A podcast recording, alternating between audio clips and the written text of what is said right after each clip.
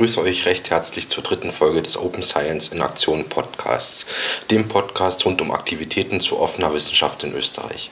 Open Science in Aktion ist ein Projekt von Open Science ASAP und wird unterstützt von der ÖH Uni Graz. Mein Name ist Marc Pittgewitz und ich begleite euch wie gewohnt durch die An- und Abmoderation. In dieser Folge geht es um das Thema Open Science in der Forschung und Stefan spricht mit Peter Kraker vom No Center über seine Erfahrungen mit äh, Open Science im Wissenschaftsbetrieb, seinen Arbeiten, die er dazu verfasst hat und das Pantheon Fellowship, das er momentan bestreitet.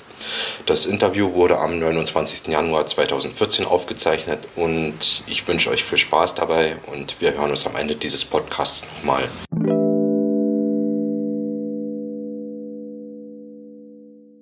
Heute sitze ich mit Peter Kraker, einem jungen Forscher vom No Center und einem der aktuellen Panton Fellows hier zusammen. Peter und ich kennen uns schon seit jetzt fast äh, drei Jahre äh, und viele meiner Open Science Aktivitäten hängen auch mit ihm zusammen. Äh, und genau aus diesem Grund äh, wollte ich heute auch mit ihm über zwei Themen reden, ähm, über die wir schon öfters gesprochen haben äh, und die eben mit Open Science sehr viel zu tun haben. Auf der einen Seite äh, betreibst du selber äh, Forschung zum Thema Open Science selber, also du forschst zu Open Science und eben auf der anderen Seite bist du seit seit 2013, Oktober sowas in etwa, äh, Panton Fellow bei der Open Knowledge Foundation. Ähm, Peter, du hast ja jetzt vor kurzem deine Dissertation äh, abgelegt. Ähm, was hast du da genau gemacht? Hat das was mit Open Science zu tun gehabt? Ja, zuerst mal danke für die Einladung. Äh, ich freue mich sehr, heute hier sprechen zu dürfen. Ähm, ja, meine Dissertation liegt zuerst kurz zurück. Ähm, ich habe mich beschäftigt mit Überblicksvisualisierungen über wissenschaftliche Gebiete, konkret wie man äh, ein Wissenschaftsgebiet thematisch strukturieren kann und dann äh, dem Nutzer auch oder dem Forscher oder der Forscherin die Möglichkeit zu geben, damit zu interagieren. Und ähm, äh, hier habe ich mich äh, darauf äh, oder ich habe mich damit beschäftigt, das auf der Basis von Leserschaftsstrukturen äh, im kollaborativen Online-Referenzmanagement-System Mendeley zu machen ähm, und äh, habe auch die Visualisierung Open Source gestellt und versucht, äh, möglichst äh, viel über meine Forschung auch öffentlich zu sprechen und sie anderen Leuten äh, näher zu bringen. Und ähm, gerade auch in solchen Überblicksvisualisierungen äh, sehe ich einen starken Bezug zu Open Science, da wir mit den alternativen Metriken, die uns jetzt zur Verfügung stehen, ähm, hier zeitnahere und transparentere Überblicke über Wissenschaftsgebiete geben können. Also man kann sagen, äh, du hast relativ viel nach äh, offenen wissenschaftlichen Methoden versucht zu machen. Äh, was, was wären das? Das ist eben genannt äh, Open Source. Wie genau hat das dann ausgesehen, die Umsetzung? Ja, also äh, im, beim Visualisierungsprojekt war es so, dass die Visualisierung zuerst entstanden ist und sie dann Open Source gestellt worden ist. Aber es gibt jetzt ein eigenes GitHub Repository, in der auch äh, einer meiner Baccalaureatsstudenten, der Philipp Weißensteiner, die Visualisierung bereits weiterentwickelt hat und jetzt ähm, eben auch möglichst kollaborativ weiterentwickelt werden soll. Ähm, zusätzlich habe ich auch äh, versucht, alle meine Publikationen immer äh, online zu stellen. Also Open Access war mir eigentlich von Anfang an sehr wichtig. Ähm, Im Bereich Open Data habe ich immer versucht, da meine Forschung immer sehr stark in Zusammenarbeit mit anderen Partnern ist, auch mit Unternehmen, äh, versucht, die Daten hier freizustellen. Das ist mir manchmal geglückt, manchmal ist es mir nicht geglückt, aber grundsätzlich versuche ich auch hier immer ähm, das so weit wie möglich öffentlich und nachvollziehbar zu machen. Was sind da so typische Probleme, die auftreten können, wenn man äh, Daten aus der Forschung äh, nach Open Data zugänglich machen möchte? Ja, also ähm, oft oder sehr schnell, wenn man mit Unternehmen zusammenarbeitet, bekommt man dann eine NDA vorgelegt, also ein Non-Disclosure Agreement, wo im Prinzip jeder Schritt, der danach in die Öffentlichkeit geht, zunächst mit dem Unternehmen abgestimmt werden muss. Und ähm, hier ist es oft ein längerer Überzeugungsakt, äh, um dann diese Daten oder die Informationen auch öffentlich machen zu können. Und äh, vielleicht äh, jetzt so aus der Erfahrung gesprochen auch bei Dingen, die jetzt unstrittig sind, ist es dann auch ein gewisser Aufwand, sie so aufzubereiten, dass danach tatsächlich jemand etwas damit anfangen kann. Also das glaube ich auch, dass das sehr wichtig ist, weil ansonsten das Ganze doch wieder untergeht und niemand äh, es weiterverwenden kann. Du hast vorhin auch schon Altmetrics äh, erwähnt. Äh, die meisten Leute werden nicht wissen, was das ist. Kannst du das vielleicht ganz kurz äh, erklären? Ja, also in der äh, quantitativen Wissenschaftsforschung hat man sich sehr stark äh, auf Zitate berufen in der Vergangenheit. Also wir alle kennen, glaube ich, den Impact Factor, also ähm, ein Maß für den Impact von äh, Zeitschriften im Grunde genommen. Und der bezieht sich eindeutig auf Zitate, also wie viel Zitate ein durchschnittlicher Artikel in einem gewissen Zeitraum bekommen hat. Man kann jetzt Zitate auch verwenden, um Zusammenhänge zwischen Artikeln herzustellen. Ein Maß ist zum Beispiel die Co-Zitation. Hier schaut man, wie oft ein Artikel oder zwei Artikel gemeinsam zitiert werden und leitet daraus dann eine thematische Abhängigkeit ab. Das Problem ist allerdings, dass Zitate sehr lange brauchen, bis sie äh, erscheinen. Es gibt einfach eine gewisse, eine gewisse Verzögerung, bis eine Publikation erscheint und dadurch dauert es etwa zwei bis sechs Jahre, bis eine Publikation so 50 Prozent ihrer Zitate erhalten hat.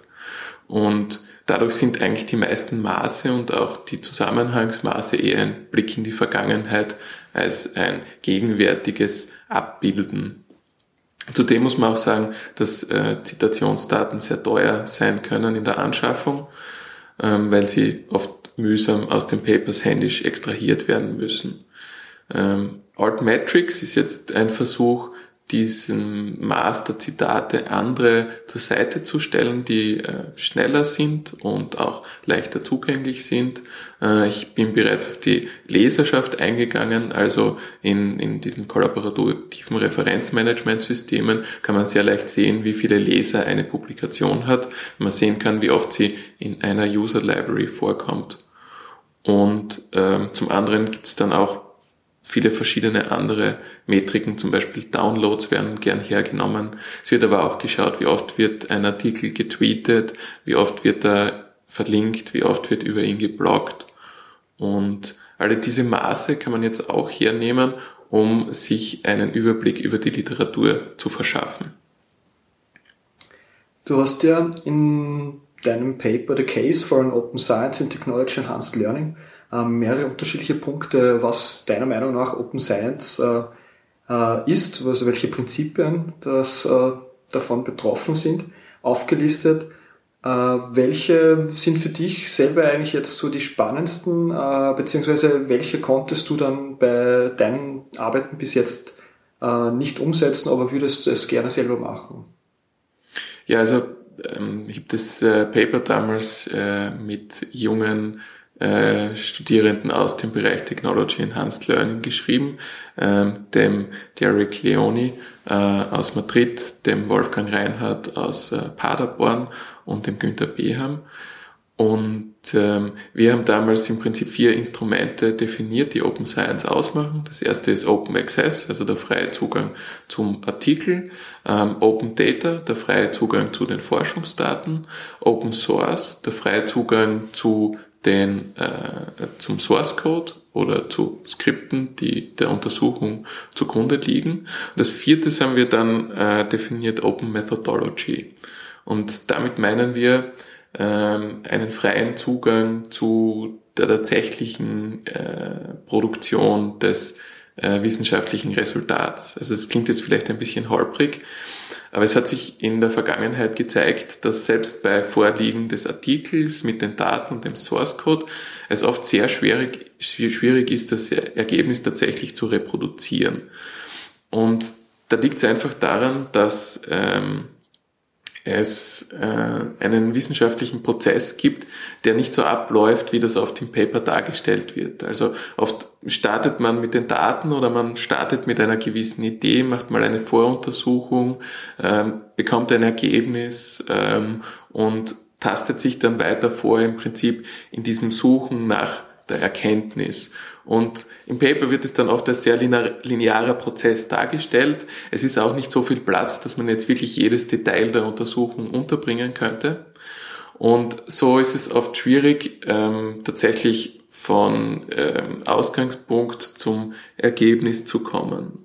Und hier wäre es eben wichtig, eine strukturierte, also es ist natürlich sehr stark abhängig jetzt von der Disziplin, weil wenn wir jetzt ähm, mal in, eher in meinen Bereichen in der Informationswissenschaft beziehungsweise Computer Science und Social Science bleiben, dann, dann wäre es mal wichtig, e-, eine strukturierte Art und Weise zu haben, diese, äh, dieses, dieses, diese Produktion zu dokumentieren. Da einige Ansätze, also gerade in der, in der Informatik, dass man hier einfach äh, selbst extrahierende Archive hat, mehr oder weniger, die man einfach zum Laufen bringt und die dann das Ergebnis automatisiert produzieren und wo man dann sehr gut in die Mechanik reinschauen kann. Auf der anderen Seite gibt es etwa in den Naturwissenschaften den Ansatz von My Experiment, wo man ähm, ein Experiment einfach frei zugänglich veröffentlicht. Was sind die Schritte, also was sind die Inputs, was sind die Schritte dazwischen und was sollte dann am Ende rauskommen.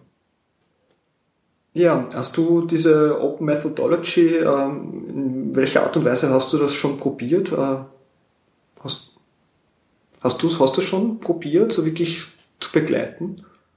Also ich habe mich bemüht, äh, aus der Untersuchung, die aus meiner Dissertation heraus entstanden ist, möglichst alle Skripte ähm, so zu gestalten, dass sie gelesen werden können. Ähm, das ist aus meiner Sicht ein, ein erster Schritt in Richtung Open Methodology. Es wäre natürlich notwendig gewesen, hier noch wesentlich stärker zu dokumentieren, auch gerade jene Sachen, die schiefgegangen sind oder wo vielleicht ähm, eine gewisse Nebenbedingung schon mal implizit vorausgesetzt wurde.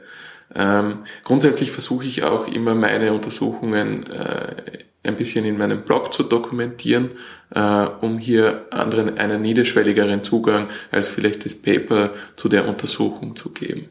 Was, was glaubst du, ist notwendig, damit das, also so, so eine Art wissenschaftliches Tagebuch oder den, den, den, den Prozess, äh, egal ob jetzt in einem Unternehmen, der Produktion von einem äh, Produkt oder eben in der Wissenschaft bei, der, bei dem Generieren von Wissen, äh, um das zu dokumentieren und nachvollziehbar zu machen. Was müsste geschehen, damit das äh, mehr passiert?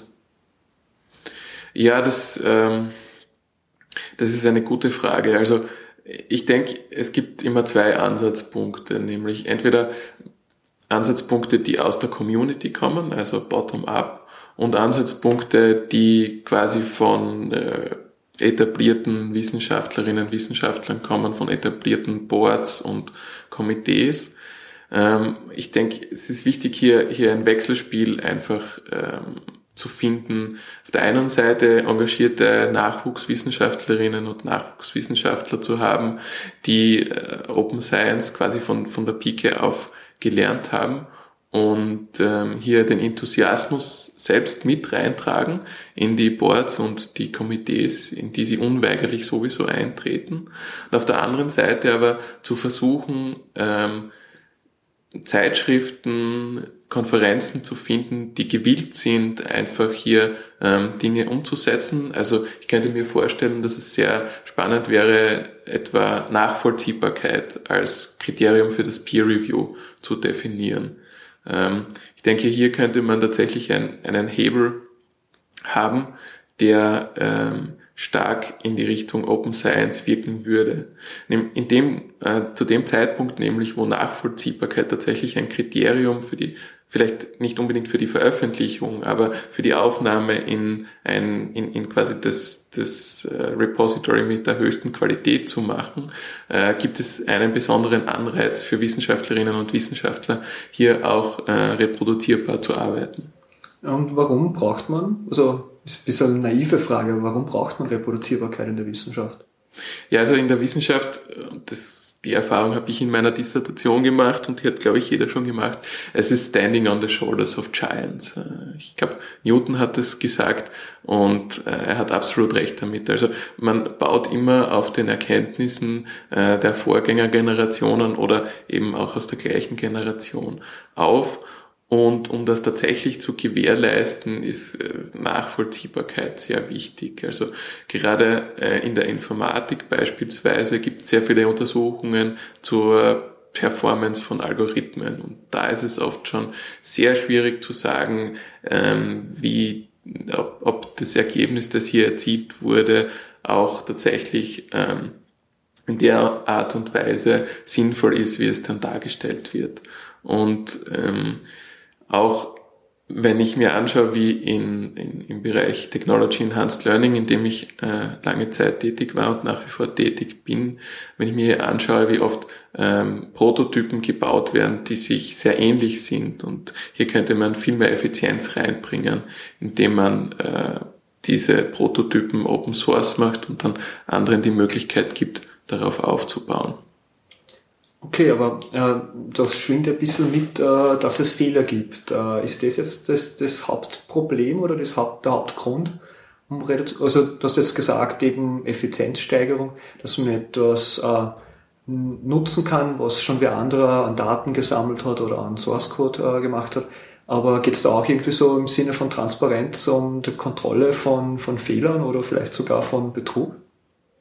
Ja, also ich glaube, da muss man stark unterscheiden. Also Fehler macht jeder, mache ich. Und äh, zeig mir ein fehlerfreies Programm. Ich glaube, es gibt keines auf dieser Welt. Und hier könnte ein offenerer Ansatz vielleicht so ein bisschen zu einem Umdenken führen, weil viele fürchten sich einfach davor, dass ihre Fehler öffentlich gemacht werden. Dabei wäre es so wichtig, hier zu sehen, wo diese Fehler liegen und sie kollaborativ zu ähm, lösen oder zu beheben. Ähm, hier so ein bisschen diese, diesen Gedanken aus der Open Source Community reinzubringen, dass ein offeneres Programm oft auch ein besseres Programm ist, weil eben genau diese Fehler erkannt worden sind. Also ich würde mich zum Beispiel sehr freuen, wenn mich jemand darauf hinweisen würde, weil ich ja auch auf meiner eigenen Arbeit wieder aufbaue und wenn ich dann den Fehler mit mir weiterschleppe, dann äh, finde ich, ist das weniger gut. Auf der anderen Seite gibt's in der Wissenschaft auch Betrug. Man muss natürlich auch immer dazu sagen, es ist eine Sparte der Gesellschaft, in der grundsätzlich jetzt sehr wenig Betrug äh, passiert, aber wenn äh, es eben dann äh, hier Unregelmäßigkeiten gibt, dann führt es meistens zu einem großen Eklat und es sind dann oft die aufsehenerregenden Ergebnisse, die hier dann wieder zurückgezogen werden müssen. Und hier kann natürlich Open Science auch einen großen Beitrag leisten, ähm, weil durch den Zugriff auf die Daten und den Zugriff auf ähm, das, die, die Methode und, und, und den Source Code hier sehr schnell eigentlich äh, nachvollzogen werden könnte, ob wirklich ein Betrug vorliegt und nicht einfach nur eine Unachtsamkeit.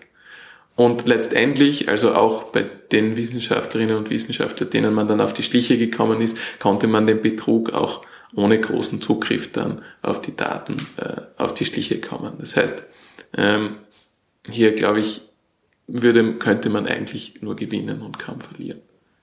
Du beschäftigst dich ja auch beim, also im Zuge des Panton Fellowships mit Reproduzierbarkeit und Open Data. Äh, was ist das Panton Fellowship? Ja, das äh, Panton Fellowship ist eine sehr gute Sache. Das äh, wird von der Open Knowledge Foundation äh, ausgelobt in Zusammenarbeit mit der CCIA. Und ähm, hier kann man äh, für ein Jahr 8000 Pfund bekommen, um Open Science zu promoten und in seiner Arbeit die Open Science Aktivitäten ähm, durchzuführen.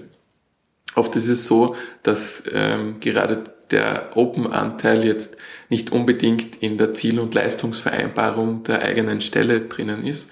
Und hier ist es sehr gut, eine zusätzliche Unterstützung zu haben, die es einem dann auch ermöglicht, zu äh, Konferenzen zu fahren, die sich mit dem Thema beschäftigen, wo nicht immer nur ein Paper eingereicht werden kann.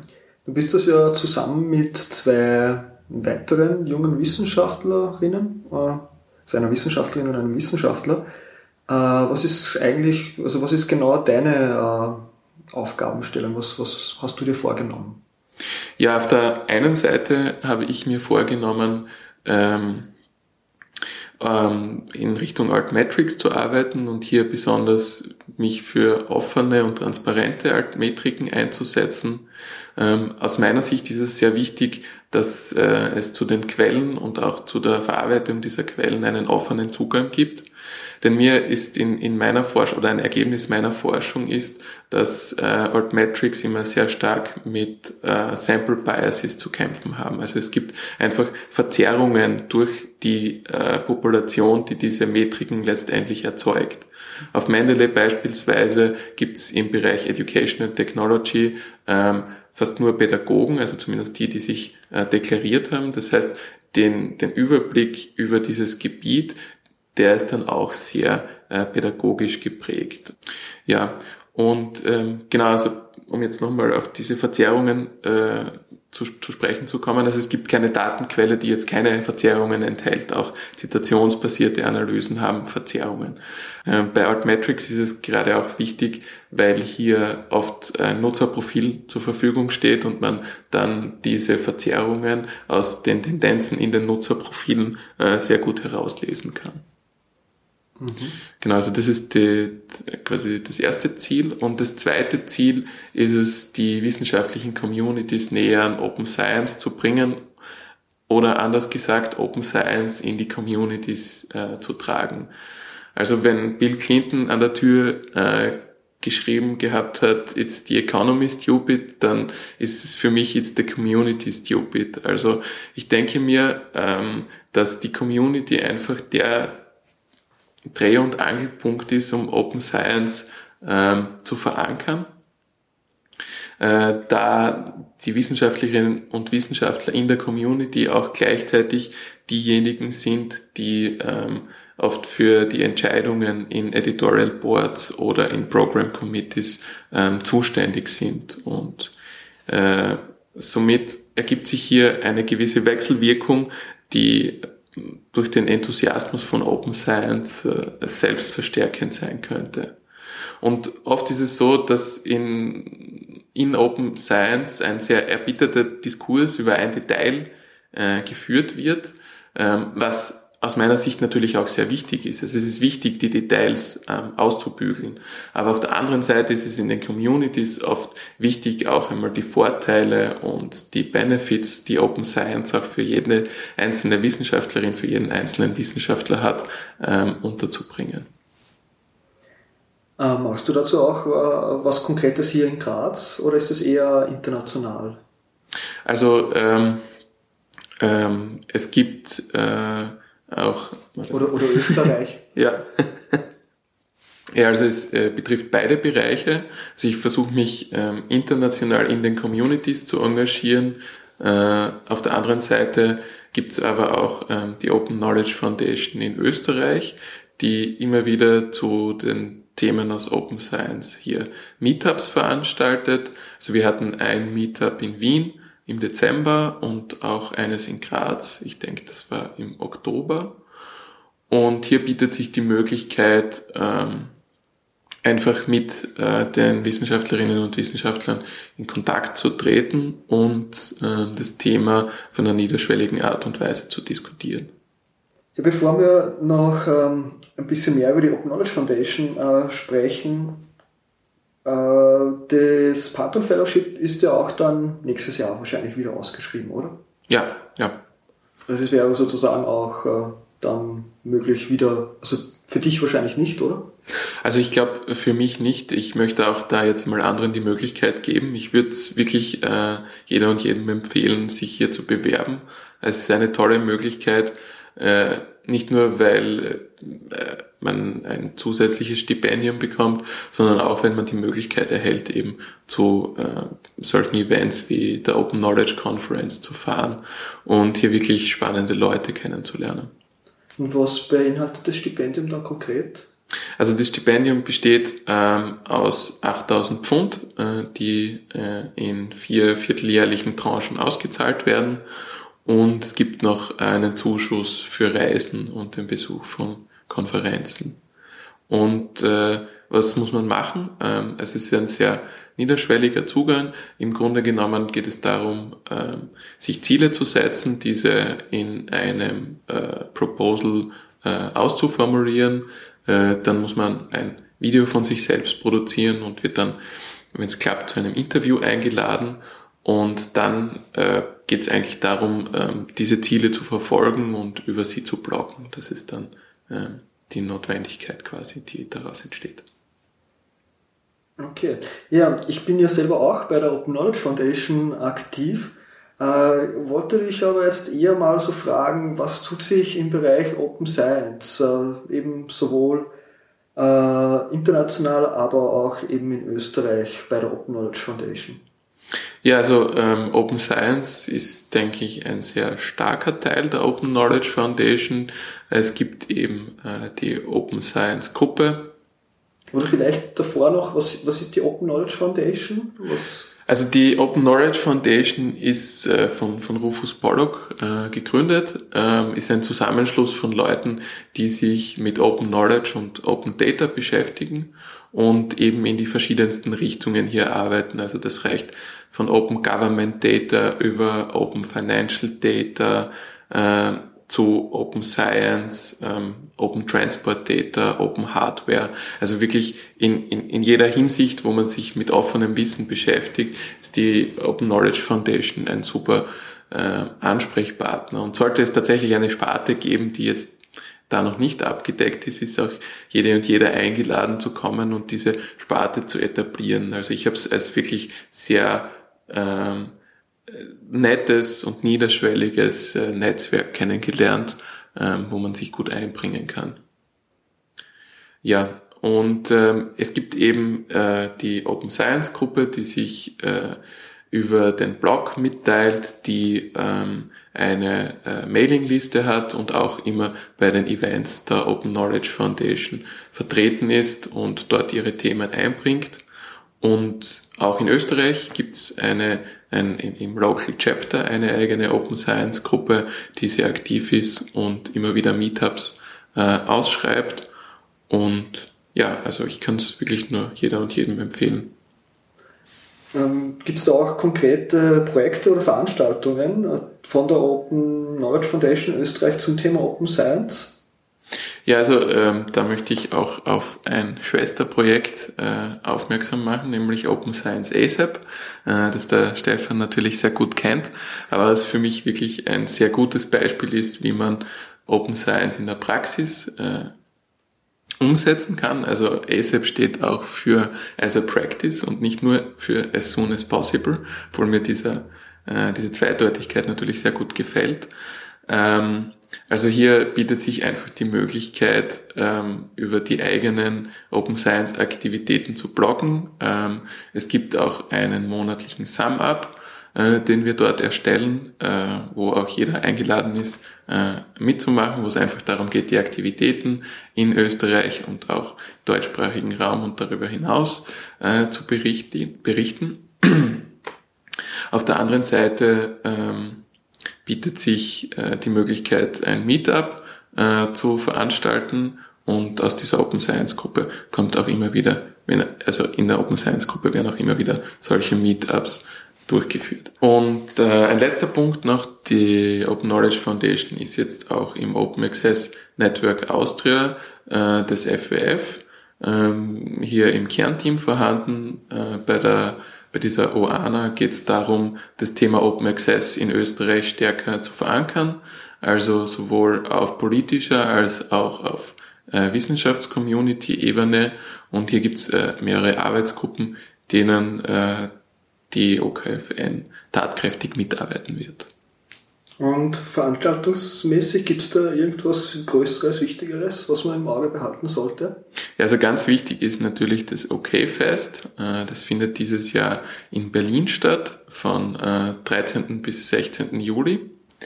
Und ähm, es ist das Community-Event der Open Knowledge Foundation, ähm, wo sicher wieder sehr viele spannende Projekte gestartet oder weitergeführt werden. Ja, und so, du schreibst ja auch äh, an unserem Open Science Sum Up mit, äh, jedes Monat, äh, ist auch auf Open Science ASAP, sollte man auch nicht vergessen. Äh, hast du sonst noch andere Aktivitäten ja, aus dem Bereich Open Science? Ja, also man kann mein Pantheon Fellowship auf dem Open Knowledge Foundation Science Blog äh, mitverfolgen. Hier blogge ich äh, nicht nur zum Thema Altmetrics, sondern auch zu anderen aktuellen Aktivitäten, die mir am Herzen liegen. Äh, es gibt auch äh, meinen äh, quasi privaten Blog ähm, äh, Science and the Web. Ähm, und ähm, ja, das war es eigentlich, ja. Okay. Ja, und äh, meine Abschlussfrage, äh, warum? Warum äh, forschst du zu Open Science? Warum ist dir das so wichtig? Ja, also ähm, zum einen liegt es mir stark am Herzen, weil man hier ein bisschen, glaube ich, den Gap schließen kann zwischen den Information Rich und den Information Poor. Äh, man merkt es eigentlich erst dann, wenn man nicht mehr in einer Universität tätig ist, wie schnell man eigentlich abgeschnitten ist vom wissenschaftlichen Wissen, das mit vielen Steuergeldern äh, finanziert wurde und dann einfach mehr oder weniger weg ist. Und wenn man dann keinen guten Draht hat, dann kann man diese Artikel auch nicht mehr abrufen. Und äh, daher ist es mir auch sehr wichtig, dass die Wissenschaftlerinnen und Wissenschaftler stärker in die Richtung gehen, auch äh, selbst auf anderen Kanälen ihre Aktivitäten zu schreiben, um hier auch die Gesellschaft wieder mehr einzubeziehen in die Wissenschaft und hier einen besseren äh, Flow hinzubekommen äh, zwischen diesen beiden Gruppen. Auf der anderen Seite ist es mir auch wichtig, weil ich viel in interdisziplinären Gebieten arbeite und gearbeitet habe und mir da einfach aufgefallen ist, dass es sich viel leichter zwischen den einzelnen Disziplinen kommunizieren lässt, wenn die Methode eine offene ist, wenn äh, sehr leicht nachvollziehbar ist, wie Ergebnisse erzielt werden. Also es ist ein bisschen so ein, ein Dreh- und Angelpunkt, wie man die Missverständnisse im interdisziplinären Umgang miteinander äh, gut aus, äh, ausmerzen kann. Ja, dann ich hoffe, ich habe die heute etwas schizophrene Rolle einigermaßen gut äh, über die Bühne gebracht. Ähm, möchte mich herzlich bei dir bedanken, Peter, für deine Unterstützung generell und auch fürs Kommen heute. Und bei den Zuhörerinnen und Zuhörern. Und bis zum nächsten Mal. Ja, sehr gerne. Danke. Tschüss.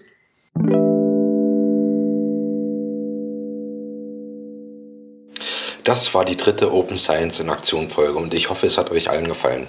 Das Interview wurde geführt von Stefan Kasperger, zu Gast war Peter Kraker und Thema war Open Science in der Forschung und das Panton Fellowship. Alle Links sowie die Shownotes zu dieser Folge findet ihr unter openscienceasap.org im Bereich Social. Und falls ihr es noch nicht getan habt, ihr könnt euch dort auch diesen Podcast kostenlos abonnieren. Wir würden uns außerdem über Feedback und Kommentare von euch freuen. Dieser Podcast steht unter der Creative Commons by Lizenz. Das heißt, ihr könnt im Prinzip damit machen, was ihr wollt, solange ihr den Namen dieses Podcasts als Quelle angebt. Genauere Informationen dazu findet ihr ebenfalls auf openscienceasap.org. Abschließend geht nochmal ein besonderer Dank an die ÖH Uni Graz, die diesen Podcast äh, finanziell unterstützt. Das war's für die dritte Folge. In der nächsten Folge geht es um das Thema Open Access, dann in einer etwas größeren Gesprächsrunde mit Mitarbeitern der Uni Wien. Ich hoffe, ihr hört wieder rein. Bis in zwei Wochen.